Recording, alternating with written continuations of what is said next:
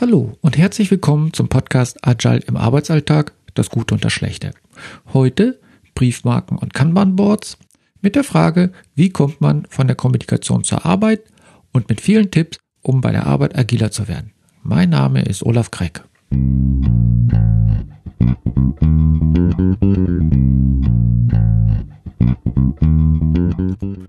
Agil im Arbeitsalltag, das Gute und das Schlechte.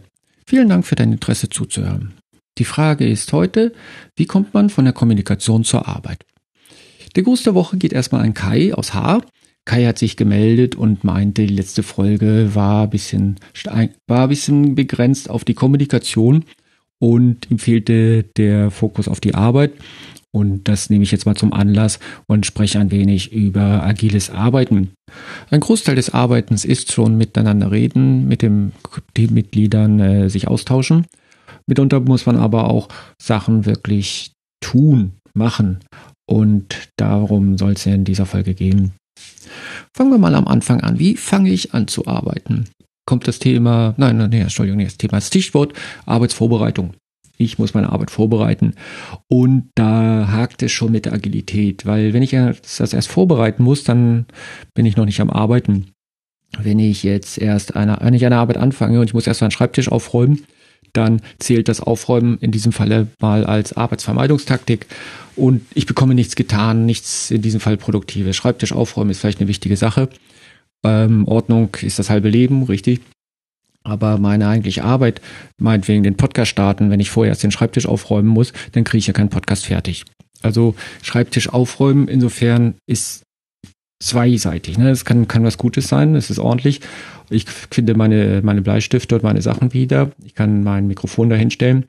Aber ich komme da erstmal nicht hin. Und diese, diese Arbeits, ich nenne es mal ganz brutal, Arbeitsvermeidungstaktiken sind auch das, was einem manchmal hilft. Man muss einen Kunden anrufen, das ist vielleicht nicht ganz nett. Man überlegt lange, äh, was muss ich denn erzählen, wie eintritt und dann klingelt's und der Kunde geht nicht ran und man ist überlegt und wird nervös und, und dergleichen und man, man, man stottert.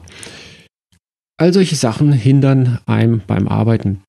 Es gibt die verschiedensten Techniken, um das unter Kontrolle zu kriegen. Ich meine, jeder ist nervös, wenn er mit einer Person sprechen muss, die er nicht kennt. Sagen wir jetzt mal beim Kundenbeispiel. Und man weiß vielleicht nicht, wie die andere Person reagiert. Aber gut, ne? beim anderen Sachen arbeiten denkt an eure Sachen, wenn ihr überlegt, was mache ich jetzt? Oh ja, ich mache erstmal den Schreibtisch sauber. Ist dann halt die Sache, äh, muss man wirklich den Schreibtisch in dem Augenblick aufräumen. Kann man nicht einfach seine Arbeit anfangen und dann das Aufräumen auf nachher legen, auf nachdem der dieser eine Arbeitsschritt gemacht wurde. Dann hat man schon was getan und dann in der Pause kann man dann den Schreibtisch aufräumen. Die Pausen sind wichtig. Niemand kann ununterbrochen arbeiten. Es gibt Studien dazu, je nachdem, also denkt euch, ihr könnt, ihr macht eine körperliche Arbeit, irgendwann muss man sich mal hinsetzen und einen Augenblick Luft schnappen. Das ist bei geistigen Arbeiten auch so. Wenn man halt konzentriert arbeiten muss, nach einer Weile braucht man eine Pause. Die Aufmerksamkeit des Gehirns lässt einfach nach. Die Studien haben das bewiesen, dass es ungefähr 20 Minuten sind. 20 Minuten kann man konzentriert arbeiten, danach braucht man eine Pause. Die Pause kann kurz sein, fünf Minuten, aber die äh, Aufmerksamkeit lässt nach 20 Minuten einfach nach und man braucht diesen, diese Erholung. Äh, Erholung hört sich groß an, aber nach fünf Minuten ist er wieder frisch. Würde man weiterarbeiten, würde man einfach diese eine ganze Stunde versuchen zu lernen, lernt nach, nach einer halben Stunde eigentlich kaum noch was. Man startet auf seine, seine Akten, seine Bücher, sein, was man machen muss und kommt nicht weiter. Die Pause sorgt halt dafür, dass die, dass man sich halt wieder erholt und dann wieder frisch weiterarbeitet. Wenn man dann, sagen wir mal, den ganzen Vormittag gearbeitet hat, so seine vier Stunden rum hat mit Pausen, dann natürlich, dann hat man auch viel geschafft, viel gearbeitet das geschafft lasse ich mal außen vor. Aber durch die Pausen konnte man länger konzentriert arbeiten. Also die Pausen selber sind schon wichtig. Man muss dem Gehirn eine Gelegenheit geben, auch mal einen Augenblick was anderes zu tun. Das kann dann sein, dass man einen Augenblick aus dem Fenster guckt, wirklich für fünf Minuten aus dem Fenster guckt, sich die Wolken anschaut oder halt die Sachen auf dem Schreibtisch aufrollt. Wichtig ist fünf Minuten Pause und nicht denken, oh ja, der Schreibtisch muss aufgeräumt werden, oh ja, das Regal hinter mir muss auch nochmal aufgeräumt werden. Nein, konsequent fünf Minuten Pause und dann weiterarbeiten. Das, dadurch behält man halt die Konzentrationsfähigkeit und man kann auch seine Arbeit einigermaßen gut machen, einigermaßen agil machen. So, jetzt hat man sich halt konzentriert, bis beim Arbeiten. Jetzt braucht man ein Werkzeug. Ein Werkzeug kann sein ein Stift, ein Taschenrechner. Unsere Schrauben links rum Dreher brauchen halt ihre Schraubenschlüssel. Unsere Podcast-Buchhaltungsabteilung braucht ihre äh, Bleistifte. Und ähm, solche Sachen muss man halt sich vorher organisieren, dass man die hat. Und wenn man die regelmäßig braucht, stellt man die halt bequem hin, sodass das halt auch zu erreichen ist und man nicht immer eine, eine Ausrede hat, das äh, nicht zu machen. Weil alles, was einen ablenkt von der Durchführung, ist die, ist halt, ähm, kann ich hier sagen, Feind des Agilens. Verhört sich ein bisschen hart an, aber es hält uns von der Arbeit ab. Also die, die Organisation, dass man die Sachen schon bereit hat, ähm, ist da. Äh, viele große Firmen, gerade bei ähm, wenn es um ähm, Serienproduktion geht, wenn es um äh, regelmäßig wiederkehrende Tätigkeiten machen, sind da äh, sehr hinterher, weil durch das die vielen kleinen Unterbrechungen, die man braucht, um nach dem Schraubenschlüssel zu greifen, wenn das häufig am Tag passiert, dann summiert sich das auf. Dann ist es vielleicht jedes Mal nur eine Sekunde, aber das wird 100 Mal am Tag gemacht, dann sind es 100 Sekunden. Das sind schon fast nicht ganz drei Minuten. Und es äh, spart Zeit. Wenn das einer macht, sind es nur drei Minuten. Wenn es so eine ganze Produktionshalle macht mit, sagen wir mal so 30, 40 Leuten, dann werden daraus schon Stunden. Jetzt Firmen, die viele Mitarbeiter in der Produktion haben, sagen wir so 1000 oder 2000 oder viele tausend, bei denen ist natürlich wichtig und die haben ein großes Augenmerk auf solche Sachen. Unsere Podcast-Firma ist das bisschen kleiner. Aber wenn ich jedes Mal erst eine Weile durchs Büro laufen muss, um mir irgendwas zu organisieren, dann kann ich da in der Zeit halt nichts Produktives tun. Wenn ich Briefmarken für die Post brauche und erstmal eine halbe Stunde beschäftigt bin, um eine Briefmarke zu organisieren, dann bin ich in einer halben Stunde nicht aktiv und dann ist meine Arbeitszeit, ähm, dann sind die Kosten für meine Arbeitszeit wesentlich mehr als die Kosten für meine Briefmarke. Also da muss man sich vorüberlegen, Vielleicht kaufe ich ein paar mehr Briefmarken. Eine Briefmarke kostet zurzeit, was kostet die? 80 Cent für einen Brief. Da lohnt es sich fast schon, jedem Mitarbeiter eine Briefmarke zu geben. Selbst wenn er den nicht braucht, das ist am Ende billiger, als wenn die Person durch die Gegend laufen muss, um sich erstmal das Porto für seine Briefe zu besorgen. In Firmen, die jetzt schon digitalisiert sind, die halt elektronisch arbeiten, also E-Mail schicken, dann gibt es natürlich keine Briefmarken mehr. Das Beispiel fiel mir aber gerade ein, weil halt äh, eine Briefmarke kostet wenig Geld, aber wenn man denkt, in der heutigen Zeit, um eine Briefmarke zu besorgen, wird es mittlerweile schon schwierig. Man kann die sich online kaufen, aber eine richtige Papierbriefmarke ist ein Problem, kostet wenig, kostet aber viel Zeit. Und die Zeit ist das, was der Mitarbeiter an Geld kostet, die Mitarbeiterin an Geld kostet. Und dann so eine halbe Stunde Arbeitszeit ist halt ein Vielfaches von dem, was eine Briefmarke kostet egal wie viel, äh, was ein Stundenlohn ein Mitarbeiter hat. Also der Stundenlohn des Mitarbeiters ist halt der größere Kostenfaktor hier. Das soll jetzt nicht groß kapitalistisch klingen, aber wenn ihr in der Firma sitzt und dort seid, dann kostet ihr Geld. Ist so. Ihr habt, äh, ihr bekommt Geld pro Stunde, pro Woche, pro Monat und das kann man runterbrechen, wie viel ihr für eine halbe Stunde rumlaufen äh, der Firma kostet. Auf der einen Seite hat die Firma eine Ausgabe, auf der anderen Seite habt ihr eure Arbeit nicht erledigt und irgendeiner kommt an, äh, ja, wo sind denn die Briefe, welche sind schon geschickt? Insofern, äh, so manchmal hilft es besser, die, das Geld zu investieren und in diesem Falle Briefmarken bereitzulegen, als hinterher rumzulaufen. Die Briefmarken, da sieht man, dass das Geld kostet. Da steht drauf 80 Cent.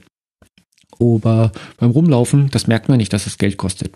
Das kostet Geld, Arbeitszeit und ist im Endeffekt teurer. In unserem Beispiel ist das wesentlich teurer, als so eine kleine 80 Cent Briefmarke hinzulegen. Es kommt bestimmt Leute, die sagen, ja, aber wir, unsere Rechtsabteilung, die verschickt ja sehr viele Briefe. Ja, dann brauchen die halt viele Briefmarker. Das ist halt der Cost of Doing Business. Dann muss man sich überlegen, dass sie halt zehn Briefmarken brauchen, wenn die zehn Briefe verschicken. Und äh, das, das ist dann so. Wenn die Leute jedes Mal zehnmal rumlaufen müssen, dann kostet das sehr viel mehr. Aber dadurch, dass das nicht dass die Kosten nicht offensichtlich sind, fällt's, fällt es dann manchmal nicht so richtig auf. Und wenn man sich das nicht klar vor Augen führt, dass die Arbeitszeit mehr Geld kostet, dass die Arbeitszeit nicht wieder, noch schlimmer, man kann die Arbeitszeit nicht zurückholen. Wenn ich äh, einen Abgabetermin habe und davon noch eine halbe Stunde für Briefmarken verschwende, dann habe ich nichts Produktives erledigt und ich könnte diese halbe Stunde bestimmt besser nutzen, um mein Produkt, meinen Podcast besser zu machen, als um halbe Stunde durch dieses Büro zu laufen und eine Sache zu suchen. Also es ist nicht nur Kosten, die entstehen, es ist auch Zeit, die weggeht, die einem fehlt und die Zeit kann man halt nicht zurückdrehen. Lasst mich, lasst mich mal wissen, was es bei euch so im Büro, in der Arbeit anfällt an an Sachen, die ihr vielleicht vor der eigentlichen Arbeit macht, ob ihr auch Schreibtisch erstmal aufräumen wollt, ob ihr auch Briefbankenprobleme habt, ähm, lasst mich mal wissen. Jetzt habe ich die ganze Zeit über die Arbeit von einer Person gesprochen. Und auch nur jetzt wirklich Arbeitsdurchführung. In meisten Firmen, meisten Büros, meisten Arbeitsplätzen ist es aber nicht nur, dass einer ist, dass es halt eine Gruppe ist. Gruppe redet miteinander, darüber hatten wir letztes Mal gesprochen. Äh, die Gruppe muss jetzt auch irgendwie ihre Arbeit organisieren. Und da gibt es dann auch ein paar Sachen, die helfen können. Organisation der Arbeit ist jetzt mal, um es ein bisschen auszuführen, was muss als nächstes getan werden? Und genau, eigentlich, was muss als nächstes getan werden? Man braucht irgendwie eine Übersicht, eine Planung. Die Planung kann so einfach sein, wie man macht sich die einzelne Aufgabe, schreibt die auf einen Zettel, hängt den Zettel an die Wand und kann dann wirklich sehen, wo die, welche Aufgaben zu tun sind. Im zweiten Schritt überlegt man sich die Schritte, die die Arbeit durchlaufen muss. Nehmen wir mal unsere äh, Podcast-Rechtsabteilung von unserer virtuellen Podcast-Firma. Da müssen zum Beispiel Verträge organisiert werden und geprüft werden. Und so ein Ablauf hat halt verschiedene Schritte. Die Schritte kann man dann wirklich an der Wand markieren. Die Wand kann jetzt eine, eine, eine normale Mauerwand sein, das kann so eine Stellwand sein, das kann irgendwas sein, wo man seine äh, Notizen anpinnen oder anheften kann, seine Aufgaben. Stellt euch einfach so ein Brett vor. Ich nenne es da einfach teilweise mal Wand. Die einzelnen Schritte, so als Beispiel, damit das vielleicht verständlicher wird, auf ähm, Vertrag. So, Vertrag muss erarbeitet werden. Der erste Schritt ist zu tun. Der zweite Schritt wäre die Ausarbeitung.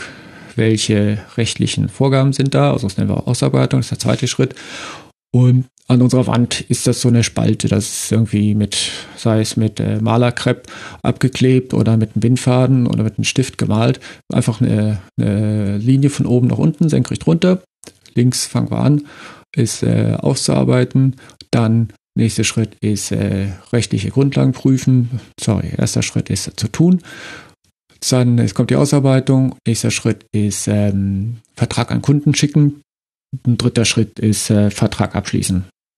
Dann haben wir einfach so ein einfaches Kanban-Board. Hat einen schicken Namen sogar das Ding, weil es halt häufig benutzt wird. Und im Endeffekt sind das verschiedene Spalten auf einem Board, das kann jetzt an der Wand sein, das kann jetzt elektronisch sein. Und man bewegt einfach seine Aufgabenzettel von einer Spalte zur nächsten Spalte. Auf dem Aufgabenzettel steht drin, welcher Vertrag es ist, wer daran arbeitet. Und dadurch, dass es an der Wand hängt und man die Zettel nebeneinander sieht, hat man den Überblick, was jetzt getan werden muss, also die Sachen zu tun. Die Sachen, die schon angefangen sind, kann man den Status sehen.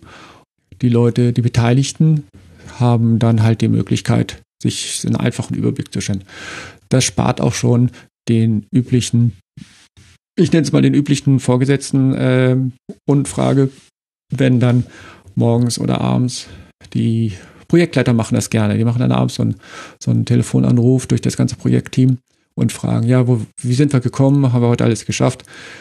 Wenn man sowas äh, an der Wand hängen hat, dann kann jeder Beteiligte, auch die Vorgesetzten, den Status sehen und sehen, ah, okay, es sind viele Sachen zu tun, es sind viele Sachen an der Ausarbeitung, aber es werden die Sache erledigt.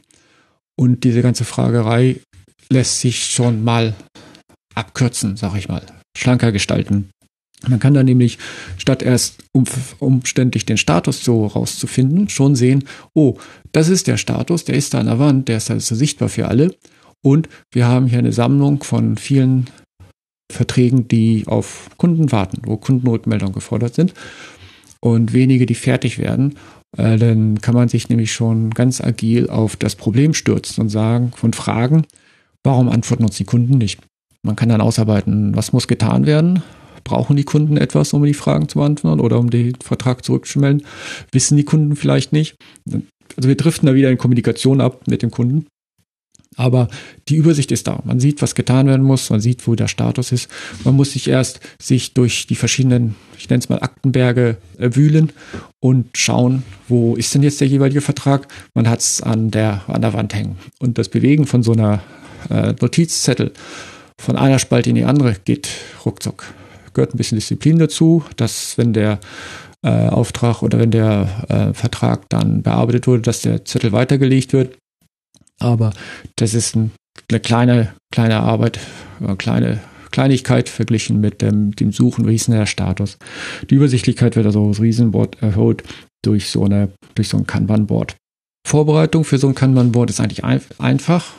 Eigentlich einfach. Ja, einfach ist jetzt Fleißarbeit. Ähm, man muss sich die Schritte überlegen, die so ein Vorgang haben kann.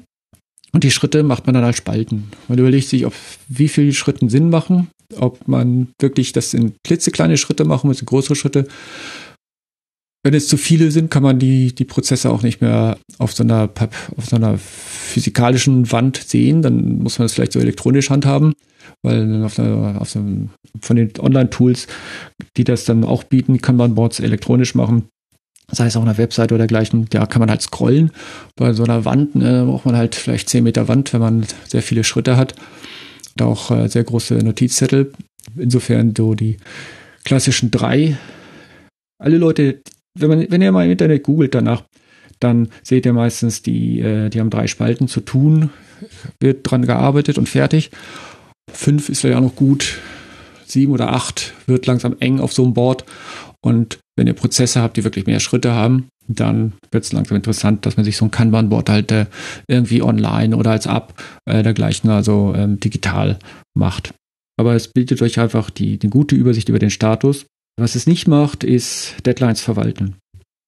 Also keine von extern aufgesetzten Deadlines. Solche Termine, von ausgekommene gekommene Termine kann man mit Kanban Boss nicht verwalten. Also wenn ihr am Monatsende einen Abgabetermin habt, dann ist das schwierig, das in so einer Übersicht zu haben. Ihr seht dann zwar, wenn ihr den Kalender anguckt, was dann der zweite, den braucht er immer noch, dass der Ende des Monats nahe rückt, aber wie viel Zeit ihr, äh, den, den, ihr im Board, am Kanban-Board sieht man nur den aktuellen Status. Man sieht nicht genau, wann das fertig ist. Da bräuchte man andere Tools. Aber wenn ihr interne Termine habt, wenn ihr sagt, so eine Post-it-Notes darf nur für höchstens eine Woche auf den Kunden warten, so ein Notizzettel oder so ein Vertrag, was ja eigentlich dahinter steht. Der Kunde muss nach einer Woche gearbeitet haben, dann muss das wieder vorgelegt werden. So, solche internen Termine könnt ihr natürlich da handhaben. Ihr schreibt ein Datum auf den Zettel drauf und wenn der an einem Stichtag, meinetwegen montags durchgeht und schaut alle Zettel von der letzten Woche, welche sind überfällig, solche internen Termine, die kann man mit Kanban-Boards verwalten. Externe Termine, dass Verträge fertig gemacht werden müssen zur, für die nächste Abteilung. Das ist dann schwieriger mit einem Kanban-Board zu machen. Ist nicht unmöglich, ist auch schwieriger. Dieses Kanban-Board ist eigentlich gut dafür geeignet, wenn ihr so eine hohe, hohe Dynamik habt. Wenn mal viele Verträge reinkommen, wenig Verträge reinkommen, dass man halt dann die Übersicht behält und eventuell agieren kann. Wenn halt viele reingekommen sind, muss man schauen, wie kann man die am besten verteilen, welche ziehen wir vor, die, die Übersicht bleibt da. Okay, soviel zum, zum Kanban-Board und zur Organisation der Arbeit und zum Übersicht behalten. Was hat man noch angesprochen heute? Ja, die Briefmarken, also wann man, wann es sich lohnt, etwas Geld zu investieren, damit man Zeit spart und die Zeit nicht zurückholen kann. Ich mache da mal langsam Schluss mit euch. Heute gibt es einen etwas leckeren Abspann weil ich noch was erzählen wollte. Und zwar einmal die Aufgabe vorweg. Aufgabe, wie, wie üblich, ähm, wer es möchte, schaut mal, welche Arbeitsvermeidungsstrategien ihr so vor Beginn der Arbeit habt. Ist es da eventuell, oh ja, ich will anfangen zu arbeiten, aber ich muss mir erstmal eine Tasse Kaffee holen, Tasse Tee, die brauche ich. Ist es, ich muss erst mit den Schreibtisch aufräumen, bevor ich anfangen kann. Was, äh, was macht ihr denn so an, an Arbeitsvermeidungsstrategien? Lasst mich das wissen. Die E-Mail-Adresse ist immer noch podcast.greg.eu. Ihr habt also die E-Mail einmal als Rückmeldekanal Die eine Sache, die neue Sache, die ich gerne erzählen möchte, ist, dass ich ein Projekt auf Steady aufgemacht habe. Steady ist dazu gedacht, um Sachen wie Podcasts zu unterstützen und auch um eine Community zu bilden. Community meine ich jetzt, dass es einmal die Möglichkeit ist, dass ihr mich kontaktieren könnt. So wie ich es immer sage, macht es über die E-Mail. Und das könnt ihr über Steady machen. Und ich äh, werde dann auch extra Content generieren, der euch dann zu bereit steht, äh, je nach den Paketen. Steady funktioniert mit Paketen, könnt ihr euch dann auswählen, was euch gefällt. Das ist dort alles erklärt. Können wir da gemeinsam den Podcast vorantreiben. Steady findet ihr auf steadyhq.com und ich packe euch das auch Link auch noch in die Shownotes. Wäre toll, wenn ihr da mitmacht. Und damit mache ich mal Schluss für dieses Mal. Ich hoffe, es hat euch gefallen. Damit ihr keine Folge verpasst, könnt ihr den Podcast subscriben in der Apple Podcast App, auf Zing, auf Spotify und auf Amazon Music. Eine Bewertung dort wäre auch toll und erzählt bitte auch euren Freunden und Kollegen von diesem Podcast. Mich erreicht ihr per Mail unter podcast.eckreck.eu oder bei Steady. Also dann bis neulich, bleibt gesund und immer schön agil.